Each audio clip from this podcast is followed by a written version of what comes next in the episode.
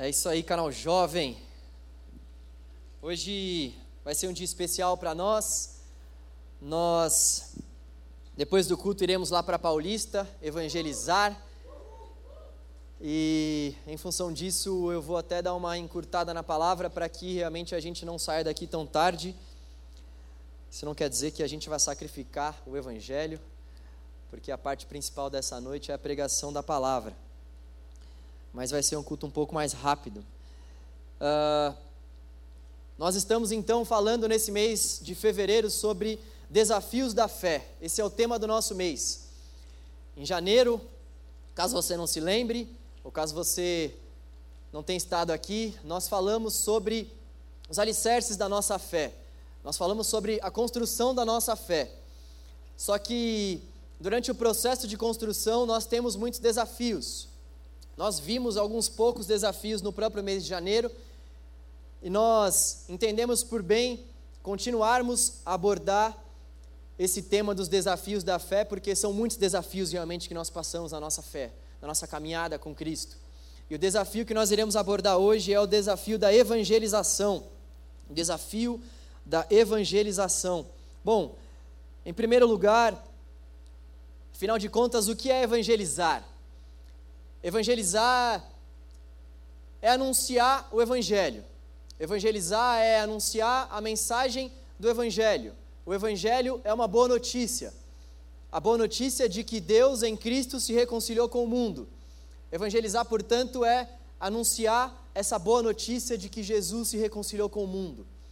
Evidentemente, nós temos muitas formas de fazer isso.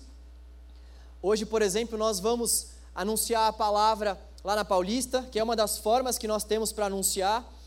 Essa forma que nós encontramos realmente de nos reunirmos para anunciar lá na Paulista a palavra, mas eu queria deixar claro para você que não vai ou que não pode ir na Paulista que essa não é a única forma de nós evangelizarmos, de nós anunciarmos o Evangelho. A principal forma, na verdade, de nós anunciarmos o Evangelho é quando nós assemelhamos a nossa conduta com a conduta de Cristo. Então, a principal forma realmente para nós anunciarmos a palavra é quando a gente respeita, quando a gente ama, quando a gente prega, quando a gente serve, mas acima de tudo, quando a gente prega, quando a gente anuncia. Então, nós podemos fazer isso em qualquer lugar. A gente se reúne na Paulista porque nossa igreja tem esse privilégio de estar alocada perto da Paulista, uma região que tem muito movimento, então a gente vai para lá porque realmente o fluxo de pessoas lá é maior, mas o que eu queria que ficasse bem claro para nós logo nesse começo é evangelizar não é necessariamente somente ir para Paulista. Evangelizar é realmente a gente anunciar o evangelho de Jesus aonde nós estivermos, e isso nós podemos fazer em todos os lugares em todos os lugares. Bom, eu queria dividir a pregação de hoje em duas principais partes. Na primeira parte eu vou fazer alguns comentários sobre evangelização e na segunda parte nós vamos nós vamos ver a exposição de um texto. Então, nessa primeira parte, a parte dos comentários, eu queria eu queria que a gente refletisse no porquê nós devemos evangelizar. Por que evangelizar? Em primeiro lugar, nós evangelizamos porque é uma ordem. É uma ordem. E é importante a gente ter claro para nós que o Evangelho ele é cheio de ordem, sim. Nós vivemos num tempo onde, quando a gente fala de ordem, quando a gente fala de regras, a gente acaba se assustando, mas a grande verdade é que o Evangelho ele é cheio de ordens, ele é cheio de absolutos. Nós não somos salvos porque nós cumprimos ordens. Aliás, nós não somos salvos para que nós venhamos cumprir ordens. Nós somos salvos porque nós. Olha só, deixa eu reformular. Que algumas pessoas chegaram a perder a atenção. Olha só. Nós não somos salvos, nós não fazemos obras, nós não cumprimos nada, nós não cumprimos ordens para que nós sejamos salvos. Nós cumprimos ordens, nós cumprimos regras porque nós já fomos salvos. Tem uma diferença muito grande aí entre você fazer para ser alguma coisa e você fazer porque você foi. Então nós cumprimos ordens sim no evangelho que está cheio dessas ordens, dessas ordenanças, desses mandamentos do Senhor, porque nós já fomos salvos, não para a gente alcançar alguma coisa diante do Senhor. Então, primeiro lugar, por que nós, por que nós evangelizamos? Porque é uma ordem. Você não precisa abrir, mas Marcos 16, 15 diz: E disse-lhes: Vão pelo mundo todo e preguem o evangelho a todas as pessoas. Romanos 10, 14 diz: Como, pois, invocarão aquele em quem não crerão? E como crerão naquele de quem não ouviram falar? E como ouvirão se não houver quem pregue? A pregação do Evangelho para nós é uma ordem. E por isso que nós pregamos. E nós também pregamos porque nós acreditamos que o Evangelho de fato é uma boa notícia. Você já recebeu uma boa notícia? Pensa quando você recebeu aquela notícia que você passou no vestibular, quando você recebeu aquela notícia que você foi aprovado, aquela notícia que você agora foi promovido, aquela notícia que você tem um emprego. Imagina quando você recebe uma notícia muito boa.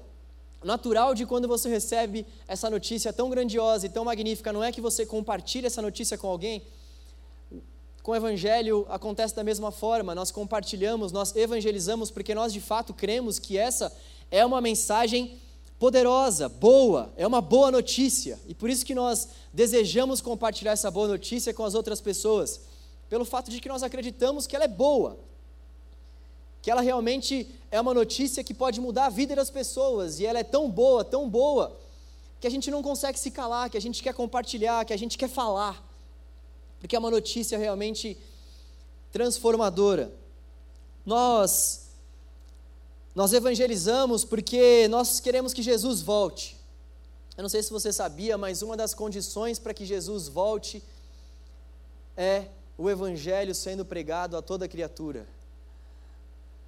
Mateus 24, 14, você também não precisa abrir, só vai anotando aí diz o seguinte: Esse evangelho do reino será pregado em todo o mundo como testemunha a todas as nações, e então virá o fim.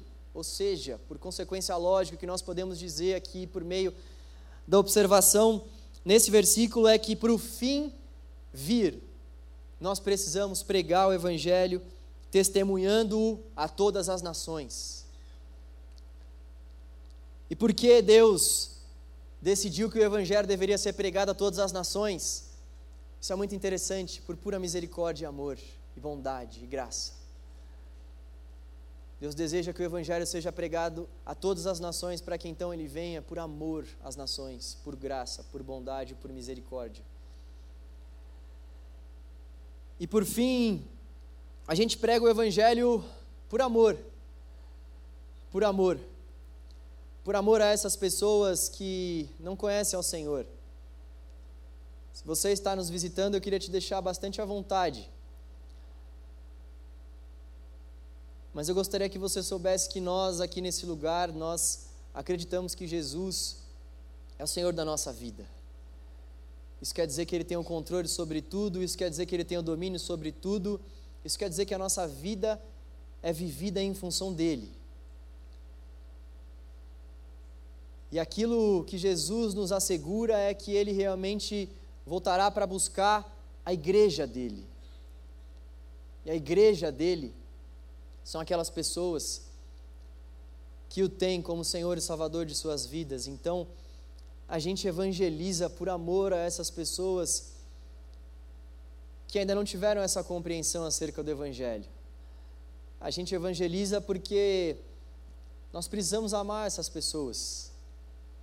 O chamado do Evangelho é para que realmente nós venhamos amar as pessoas. Então, a gente evangeliza por isso. Bom, agora nós vamos para a parte da exposição do texto. Eu gostaria de te pedir para abrir a palavra do Senhor em Atos, capítulo 17, a partir do versículo 15. Atos 17, capítulo 15.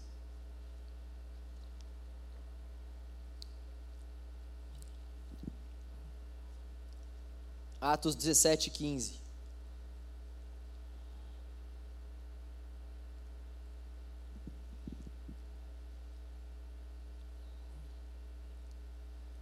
Atos 17, 15. Vamos lá.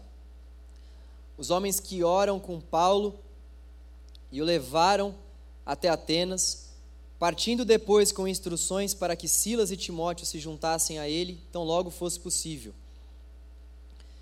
enquanto esperava por eles em Atenas, então esse eles seria Silas e Timóteo. Paulo tinha ido para Atenas e estava esperando por Silas e por Timóteo.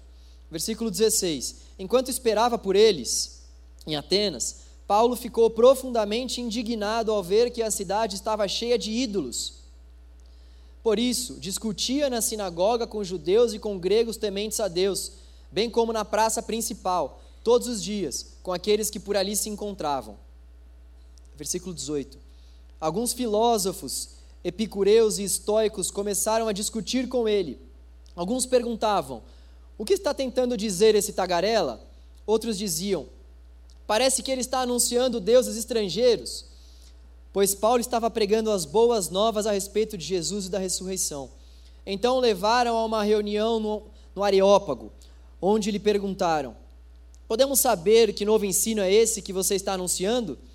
Você está nos apresentando algumas ideias estranhas e queremos saber o que elas significam. Todos os atenienses e estrangeiros que ali viviam não cuidavam de outra coisa senão falar ou ouvir as últimas novidades, ou seja, o que Paulo estava pregando. Eles estavam inquietos. Versículo 22: Então Paulo levantou-se na reunião do Areópago e disse: Atenienses, vejo que em todos os aspectos vocês são muito religiosos, pois andando pela cidade, observei cuidadosamente seus objetos de culto e encontrei até um altar com esta inscrição: Ao Deus desconhecido. Ora, o que vocês adoram, apesar de não conhecerem, eu lhes anuncio. Versículo 24: Deus que fez o mundo e tudo que nele há é o Senhor do céu e da terra, e não habita em santuários feitos por mãos de homens, por mãos humanas. Ele não é servido por mãos de homens como se necessitasse de algo, porque ele mesmo dá a todos a vida, o fôlego e as demais coisas. Versículo 26: de um só fez ele todos os povos, para que povoassem toda a terra, tendo determinado os tempos anteriormente estabelecidos e os lugares exatos em que deveriam habitar. Deus fez isso para que os homens o buscassem e talvez, tateando, pudessem encontrá-lo, embora não esteja longe de cada um de nós, pois nele vivemos, nos movemos e existimos, como disseram alguns dos profetas de vocês. Também somos descendência dele Versículo 29. Assim, visto que somos descendência de Deus, não devemos pensar que a divindade é semelhante a uma escultura de ouro, prata ou pedra, feita pela arte e imaginação do homem. No passado, Deus não levou em conta essa ignorância, mas agora ordena que todos, em todo lugar, se arrependam, pois estabeleceu um dia em que há de julgar o mundo com justiça, por meio do homem que designou e deu provas disso a todos, ressuscitando-os dentre os mortos. Quando ouviram sobre a ressurreição dos mortos, alguns deles zombaram e outros disseram: A esse respeito nós o ouviremos outra vez. Com isso, Paulo retirou-se do meio deles. Alguns homens juntaram-se a ele e creram. Entre eles estava Dionísio, membro do Areópago, e também uma mulher chamada Damares, e outros com eles. Bom, é interessante a gente ter em mente que Atenas não era mais o referencial político e comercial daquela época. Por volta de 146 a.C., Atenas já tinha perdido esse posto para Roma. Só que Roma tinha, tinha uma questão interessante quando ela dominava povos. Ela permitia com que esses povos mantivessem as suas adorações, os seus costumes, os seus usos, desde que esse povo fosse fiel a Roma no que diz respeito à questão de impostos e nas questões que dizem respeito às leis também. Bom, Atenas, então, não era mais um centro político, mas era o centro das artes daquela época, o centro da literatura, o centro do conhecimento, da habilidade e da oratória. O oratório, aliás, o areópago no qual Paulo estava era o supremo o Supremo Tribunal de Atenas. Eles, eles julgavam, sobretudo, causas morais nesse tribunal. Então, Paulo, Paulo estava diante dos caras mais sábios da época dele. Paulo estava diante do lugar onde as pessoas mais sábias ficavam, estavam, e ele também não somente estava diante do lugar onde havia a literatura mais eloquente da época, aonde, aonde havia a principal faculdade daquele mundo antigo, Paulo também estava diante dos homens mais sábios daquela época. É importante a gente ter isso em mente ao longo da explanação desse texto. Paulo não estava em qualquer lugar. Paulo estava realmente em um lugar onde pessoas poderosas estavam, pessoas que realmente tinham poderes morais para ditarem regras para a população de Atenas. E esse texto, ele mostra para a gente alguns sinais importantes que todo evangelista precisa buscar. Todo evangelista precisa buscar alguns sinais que esse texto apresenta. O primeiro deles é a indignação. No versículo 16, Paulo vai, Paulo vai, vai nos contar, Lucas melhor, vai nos dizer que Paulo ficou indignado. Indignado. Essa é a palavra mesmo, ele ficou indignado pelo número de, de ídolos que ele viu ao longo daquelas ruas de Atenas. Paulo ficou indignado. E é interessante isso porque a indignação de Paulo não ultrapassou o respeito que ele sabia que precisaria ter pelos atenienses.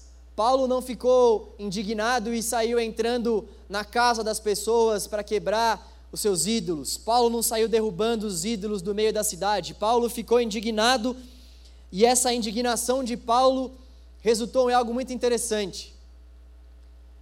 Resultou na pregação. A indignação de Paulo resultou na pregação do Evangelho. Paulo ficou indignado porque ele realmente tinha amor por aquelas pessoas, ele não queria que aquelas pessoas vivessem aquela vida idólatra.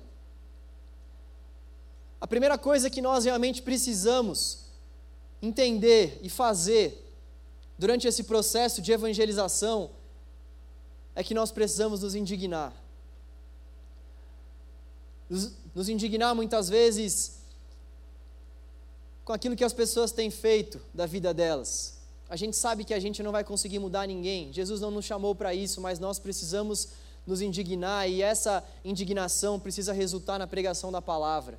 Essa indignação precisa resultar na oração.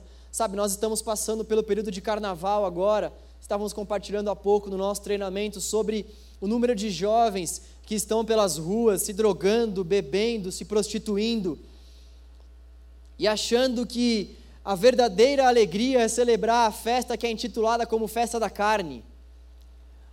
Quando nós olhamos para esse tipo de motivação, para esse tipo de atitude, o nosso sentimento realmente precisa ser um sentimento de indignação. Nós precisamos olhar para essa situação e ficarmos indignados com isso.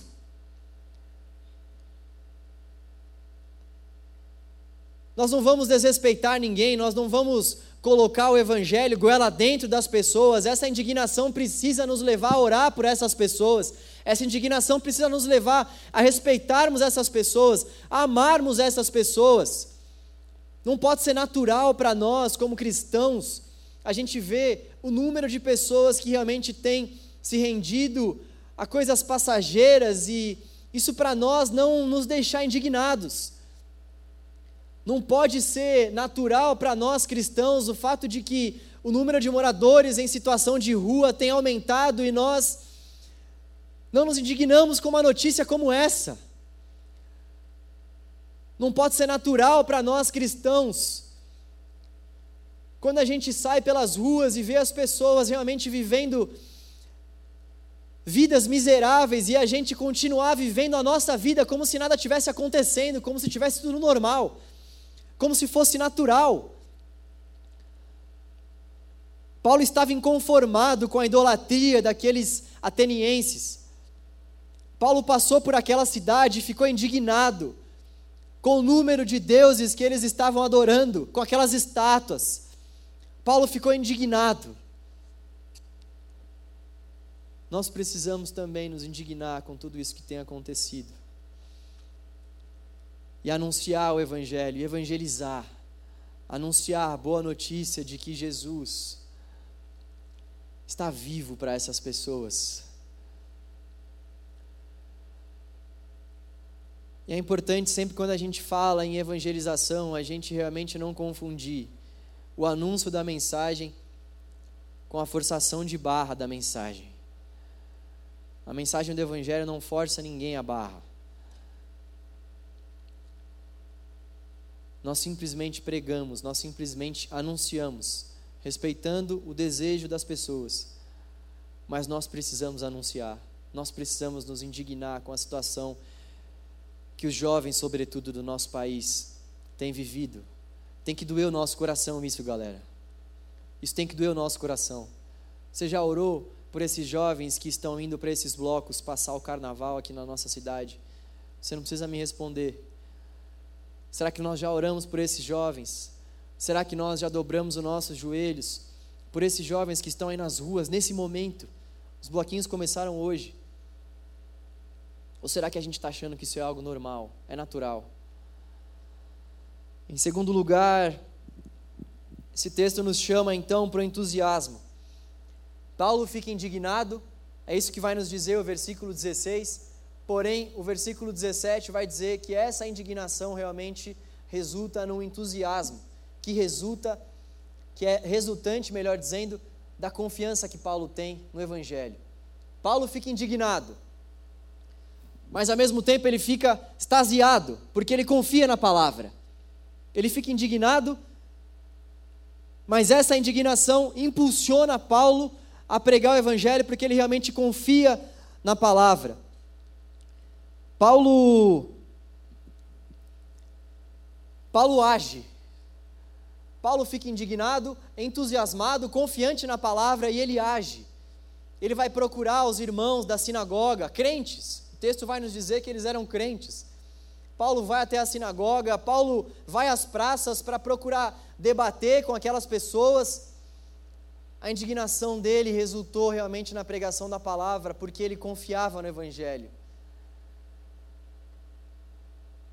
Paulo só foi até aquela sinagoga falar com aqueles crentes porque ele realmente confiava que o Evangelho tem poder para nos tirar da idolatria.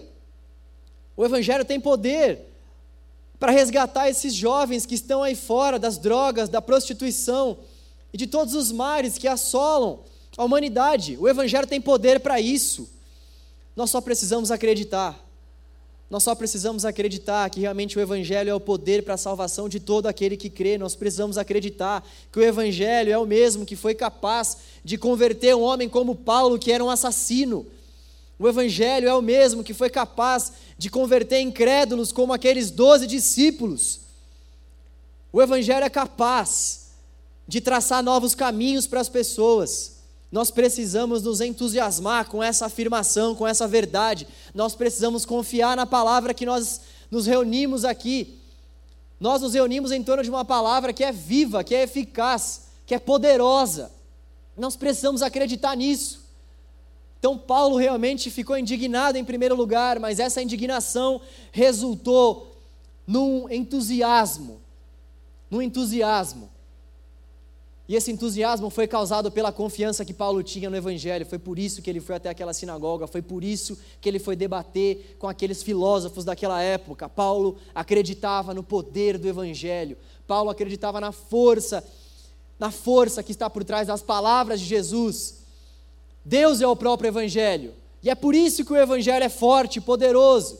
Deus é o próprio Evangelho, Deus é o Evangelho. A novidade que nós anunciamos e intu, intutilamos, entu, entu, calma lá.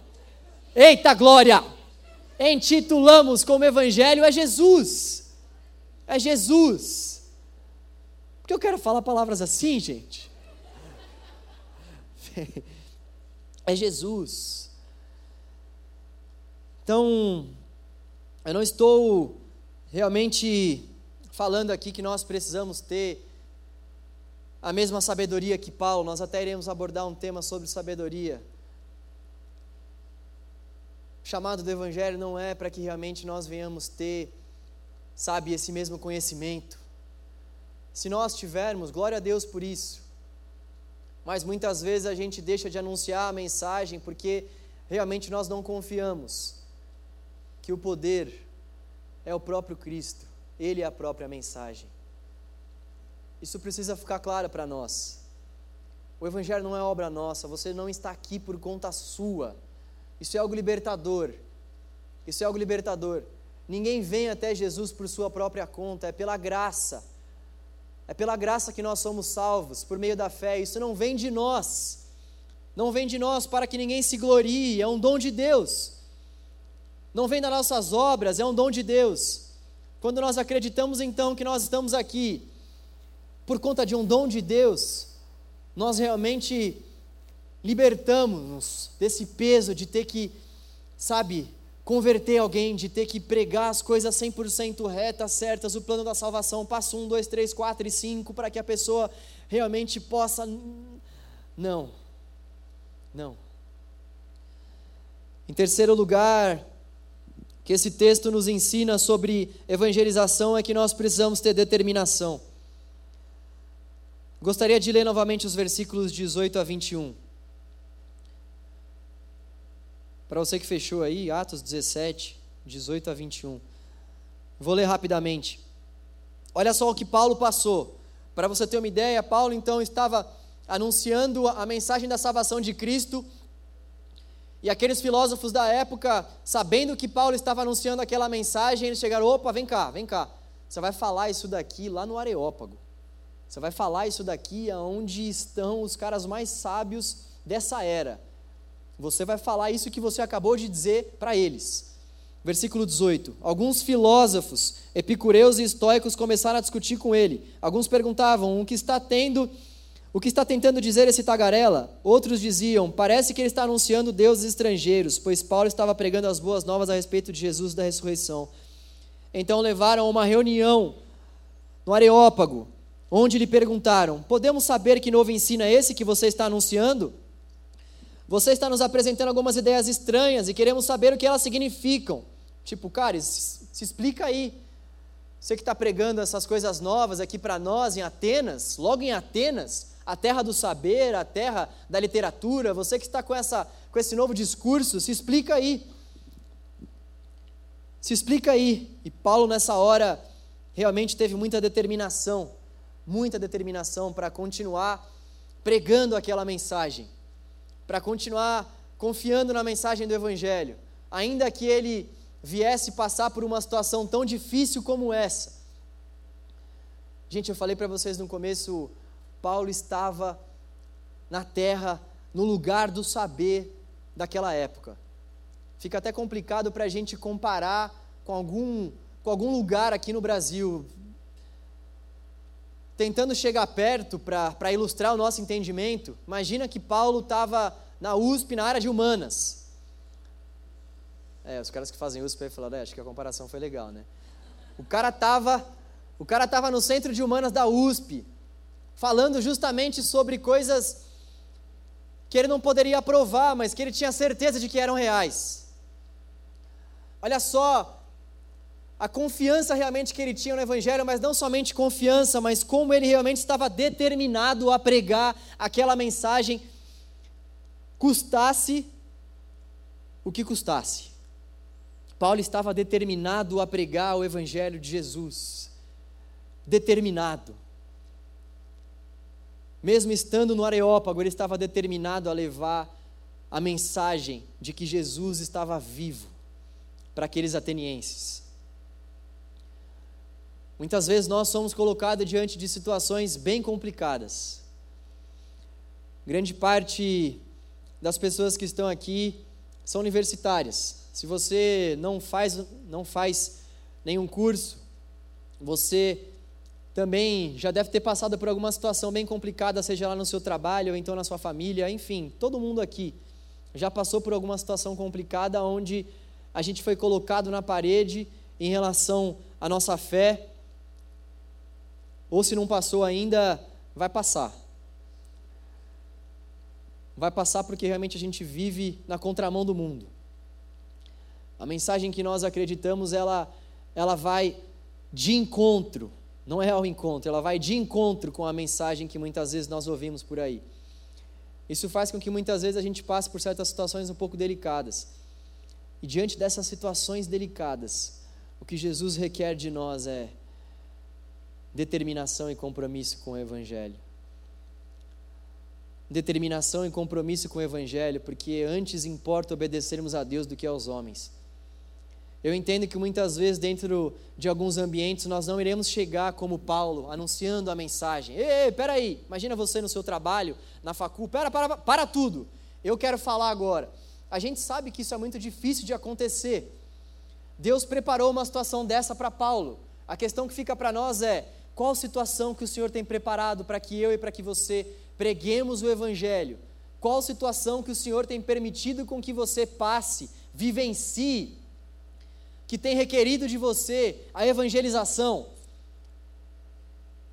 Qual situação Deus tem nos colocado e realmente tem nos impulsionado para que a gente venha evangelizar quem está à nossa volta? Às vezes pode ser realmente como nos filmes que a gente vê por aí, como Deus não está morto. Gente, eu piro naquele cara. O cara começa a falar um monte de coisa, o pessoal tudo quieto, ele vai e rebate. Gente, aquilo é um sonho. Aquilo é um sonho. Só que a gente sabe que muitas vezes o chamado do Evangelho para nós não é esse. Se o seu chamado é para que você realmente pregue por aí, peça para uma, peça para que o seu professor te dê oportunidade e comece a falar, falar, falar. Glória a Deus. Conta para nós esse testemunho.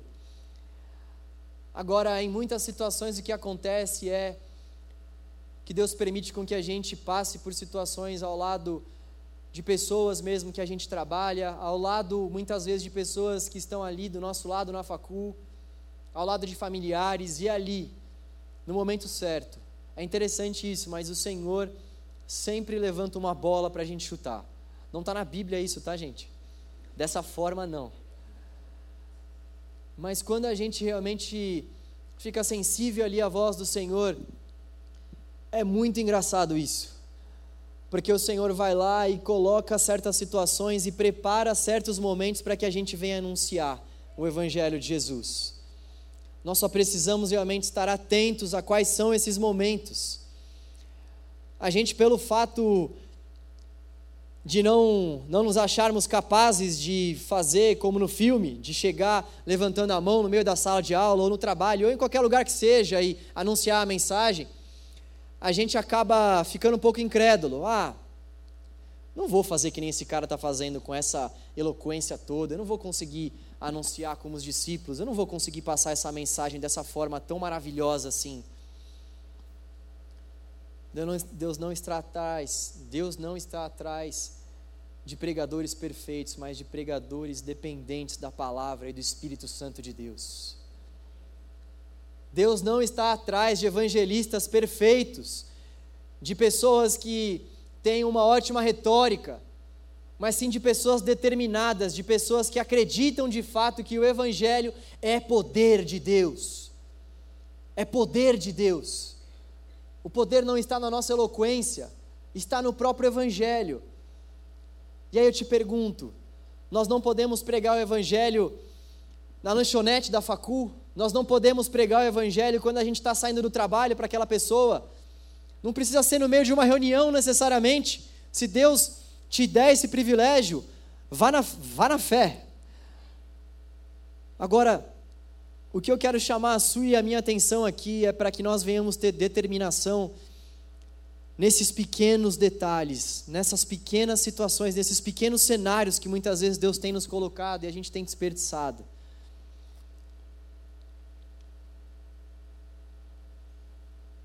Nessas pequenas circunstâncias que Deus permite com que a gente passe e com que a gente pregue o Evangelho. Bom, Paulo demonstrou ter essa determinação, nós também precisamos ter. Em quarto lugar, esse texto, esse texto nos chama a ter sabedoria. Sabedoria. Eu acho demais a percepção que Paulo tem acerca daquele contexto que ele estava vivendo. Paulo usou uma declaração que era daquelas pessoas, ou seja, Paulo está usando aqui, isso é fantástico. Paulo está usando aqui uma declaração que não é bíblica. Não é bíblica. Até gostaria que nós lêssemos novamente, versículo 22 para que isso fique realmente na nossa mente. Olha só o que Paulo está está dizendo aqui: Então Paulo levantou-se na reunião do Areópago e disse: Atenienses, vejo que em todos os aspectos vocês são muito religiosos. Olha só que é interessante aqui. Paulo Paulo Paulo está dando corda para eles. Vocês estão percebendo isso? É como se Paulo realmente estivesse dando corda para eles. Paulo Paulo já passou então pela cidade, Paulo já viu que na cidade tem uma série de deuses, uma série de ídolos, e ele está pegando justamente no calo deles. Olha só, vocês têm um monte de deuses aí, né? Vocês são religiosos. Eu, eu vi que vocês são muito religiosos. Inclusive no texto original, o sentido de que eles realmente são muito religiosos também é confirmado. Paulo não está usando essa palavra muito aqui à toa.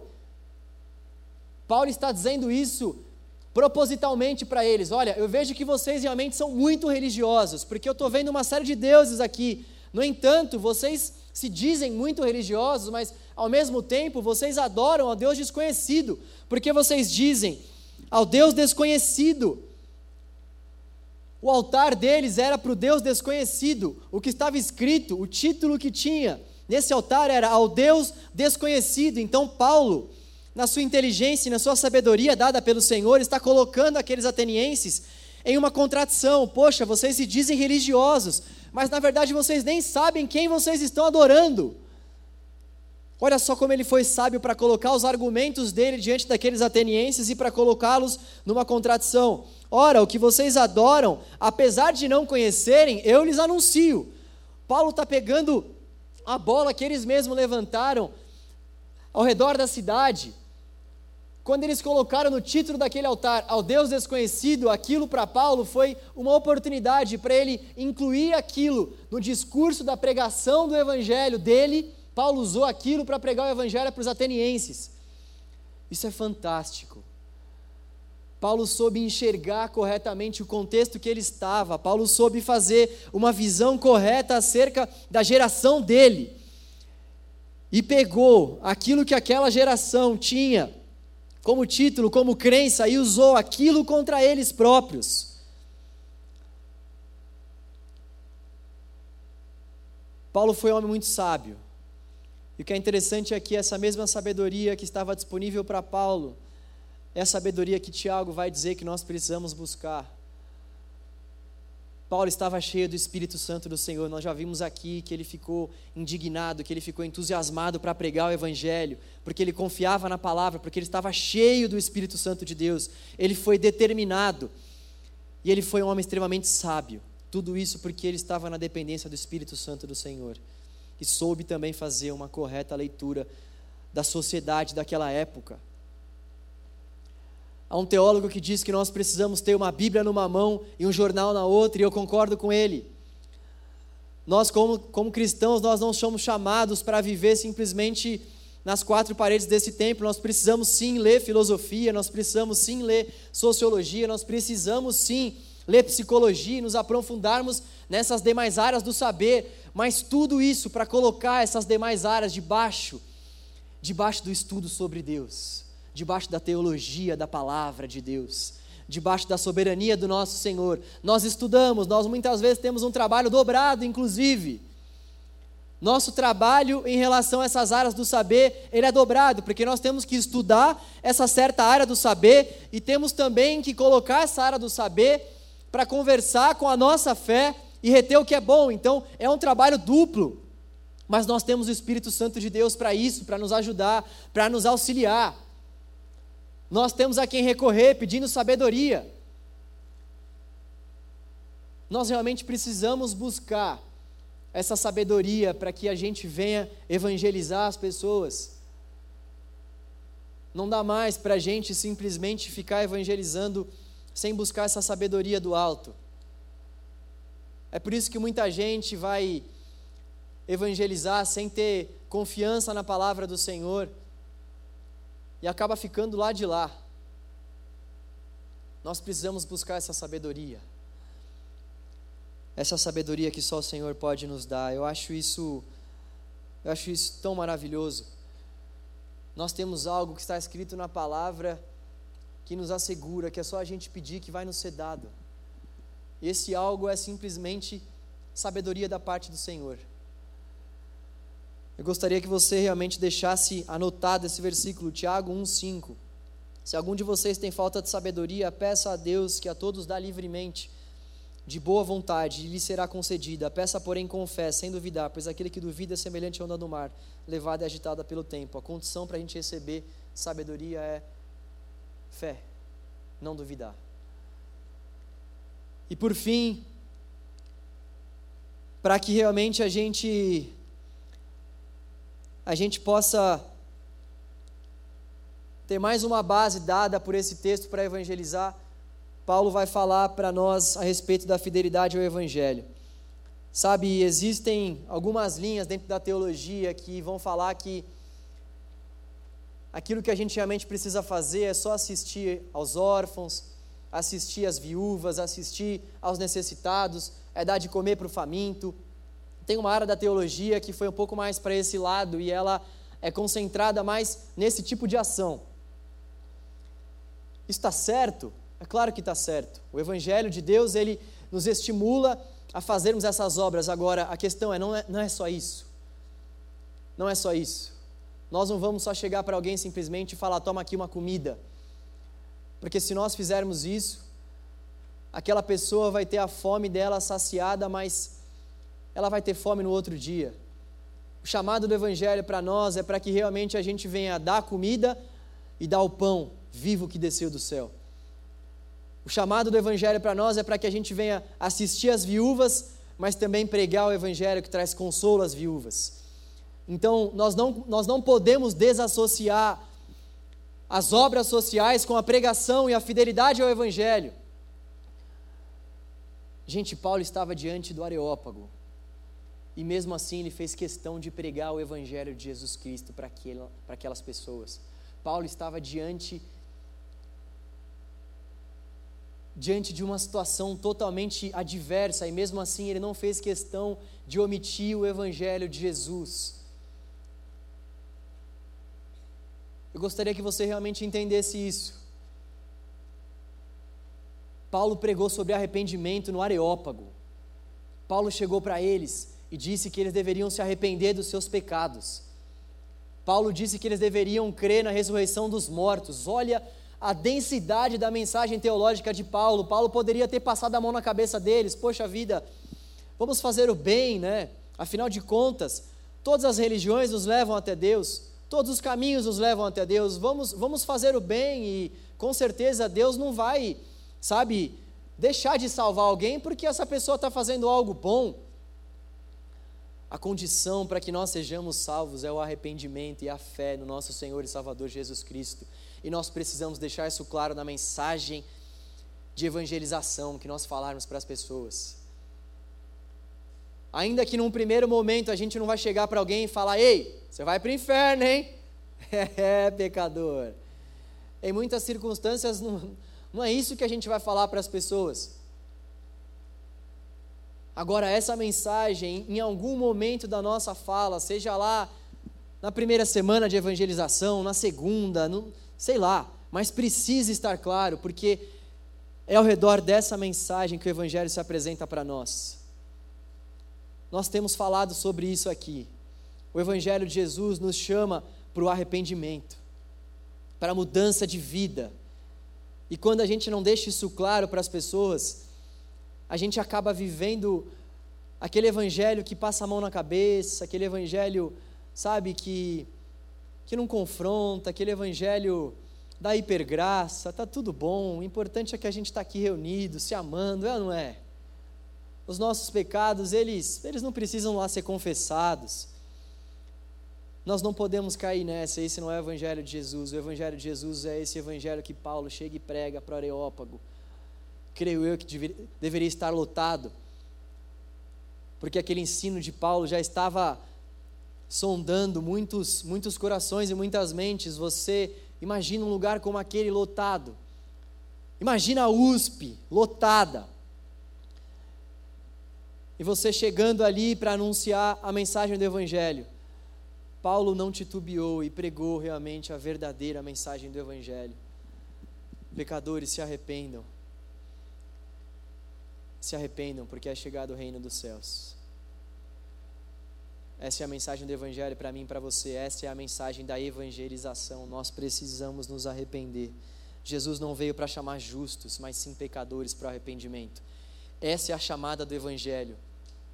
Lucas 5,32: Não vim chamar os justos, mas sim os pecadores para que se arrependam. Pecadores para que se arrependam. Não há outra mensagem, essa é a mensagem do Evangelho de Jesus. Essa é a mensagem que nós iremos anunciar na Paulista. Essa é a mensagem que nós iremos anunciar na Paulista. Existem formas para a gente anunciar essa mensagem, como eu disse no começo. No final, eu gostaria de frisar isso novamente. Existem formas e formas para a gente anunciar essa mensagem. A forma com que Paulo anunciou a mensagem foi se indignando, foi se compadecendo, Paulo teve entusiasmo e confiança na palavra para pregar, ele confiou no Evangelho. A forma como Paulo pregou o Evangelho foi com determinação e com sabedoria. Paulo contextualizou a mensagem dele.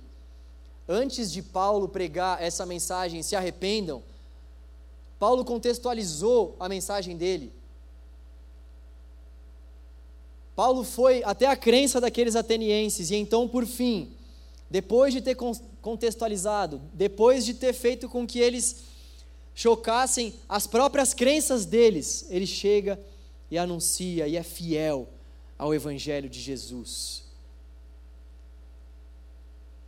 Minha oração é para que a gente faça isso na Paulista hoje. Nós temos algumas dinâmicas de evangelismo, nós vamos chegar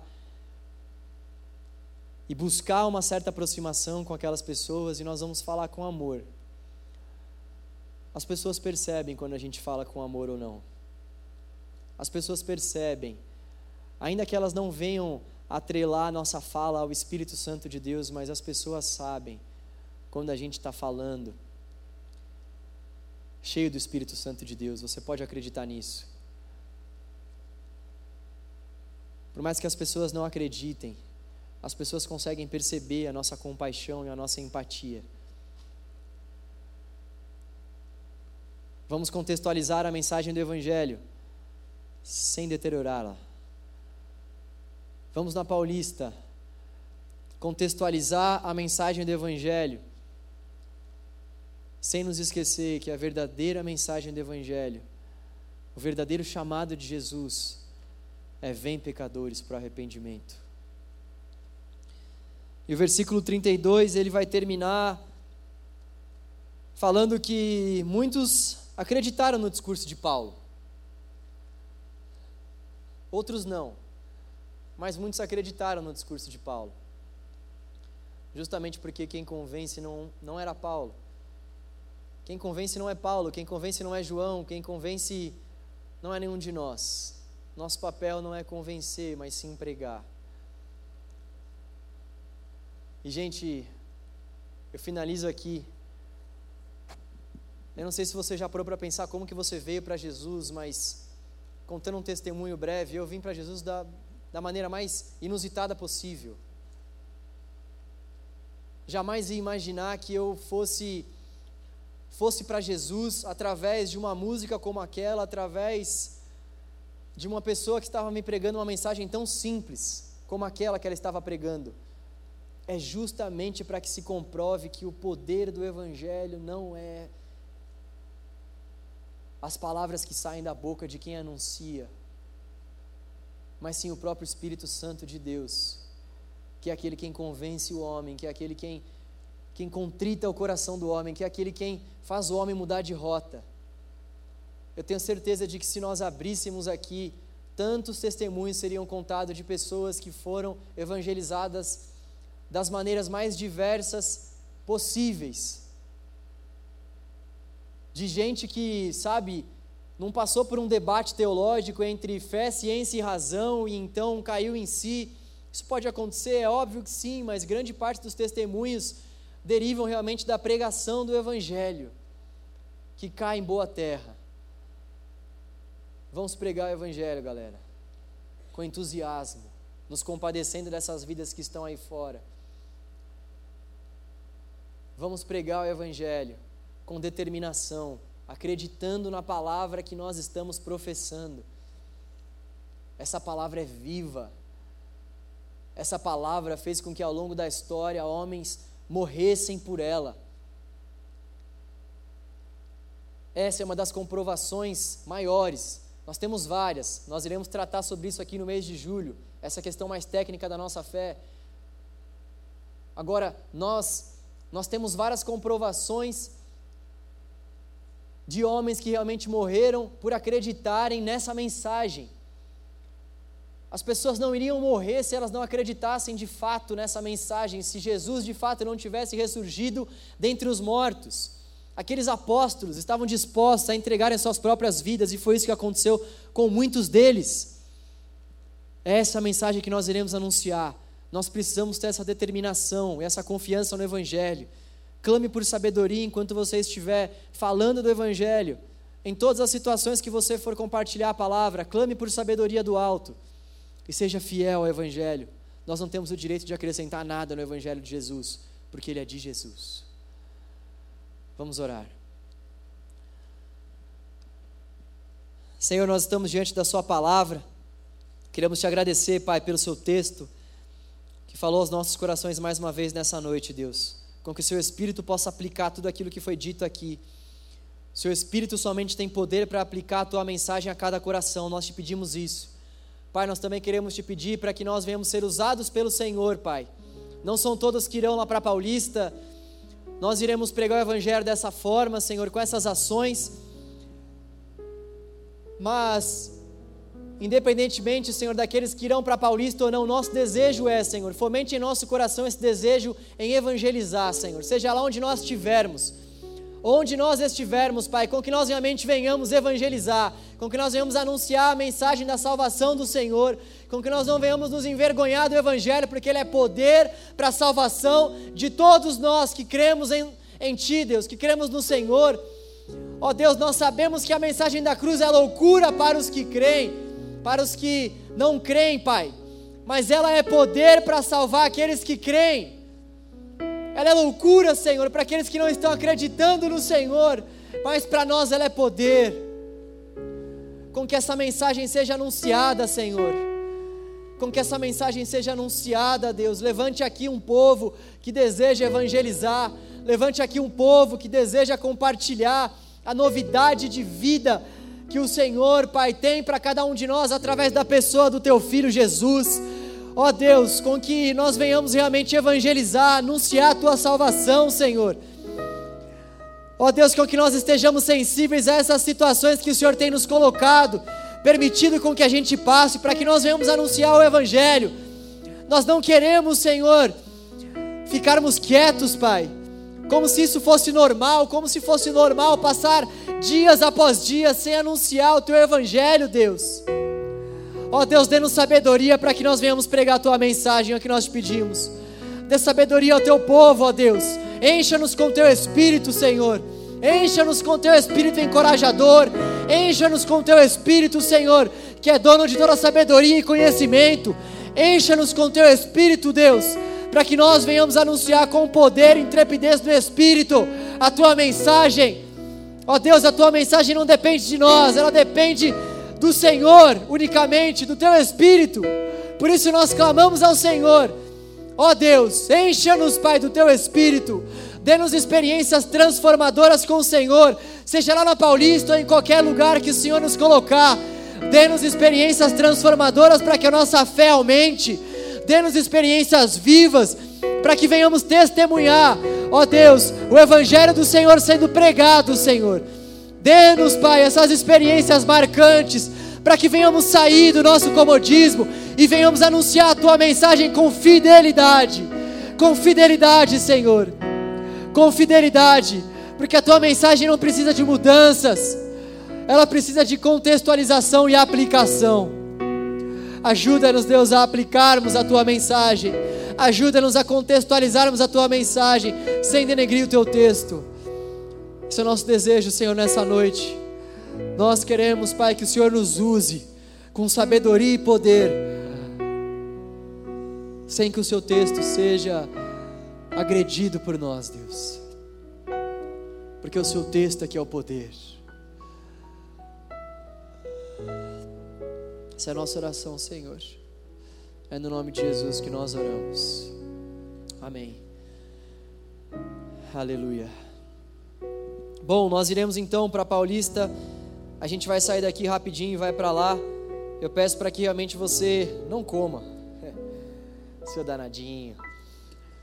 Espera, porque depois do nosso evangelismo a gente vai sair para comer.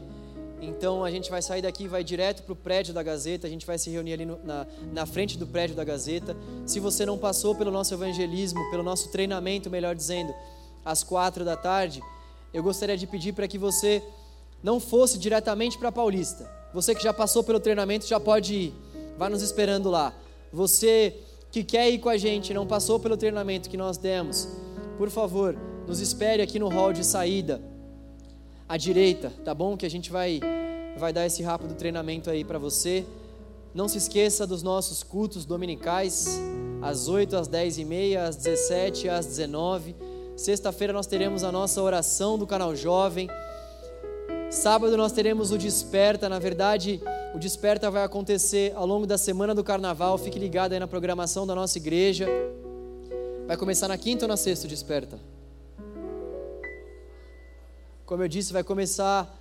Não, mas sexta-feira tem pregação já do Desperta. Como eu disse, então, vai começar na sexta-feira, no sábado. Ô Jesus querido! Vai começar no sábado, às 10 e às 19, uh, e nos cultos de domingo, e na segunda e na terça-feira. Então, venha para cá no sábado, nós estaremos aqui reunidos. E, gente, vamos anunciar o Evangelho. Vamos anunciar o Evangelho vamos anunciar o Evangelho. Eu queria também te dizer, esse é um recado mais para frente, mas no dia 29 nós teremos aqui no canal Jovem um momento de lazer diferenciado depois do culto. Nós iremos passar um filme aqui no canal no dia 29. É para você já ir lembrando aí e guardando essa data na sua agenda. Dia 29, depois do culto, nós teremos uma sessão de filme aqui, enfim. Ouvi dizer que os diáconos, o pessoal do link vai preparar uma pipoca para nós. É isso mesmo, produção? É isso aí.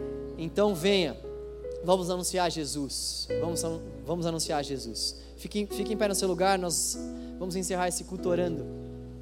Na frente da Gazeta, então, na frente da Gazeta, então, eu te espero lá. E eu também queria, antes de encerrar, fazer um apelo para você que ainda não está em célula. Aqui no canal Jovem a gente caminha em células. A gente caminha repartindo os nossos dons, os nossos talentos. A gente caminha repartindo aquilo que o Senhor tem nos dado, as nossas alegrias, os nossos sofrimentos também. No final do culto, agora, na verdade, eu queria te encorajar a procurar uma dessas pessoas que está com a prancheta levantada, aqui à frente, à minha direita.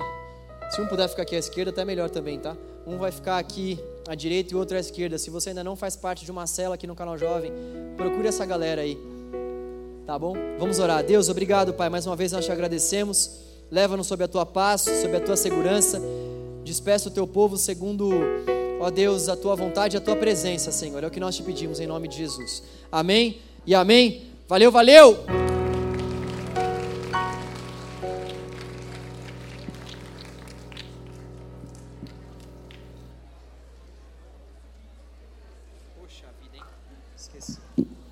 Atenção, você você aí, hey, você que vai começar na faculdade nesse, nesse semestre, eu gostaria de conversar com você. Vem aqui à frente, rapidão. Primeiro semestre, quem vai começar na facul, por favor, vem aqui à frente, rapidinho.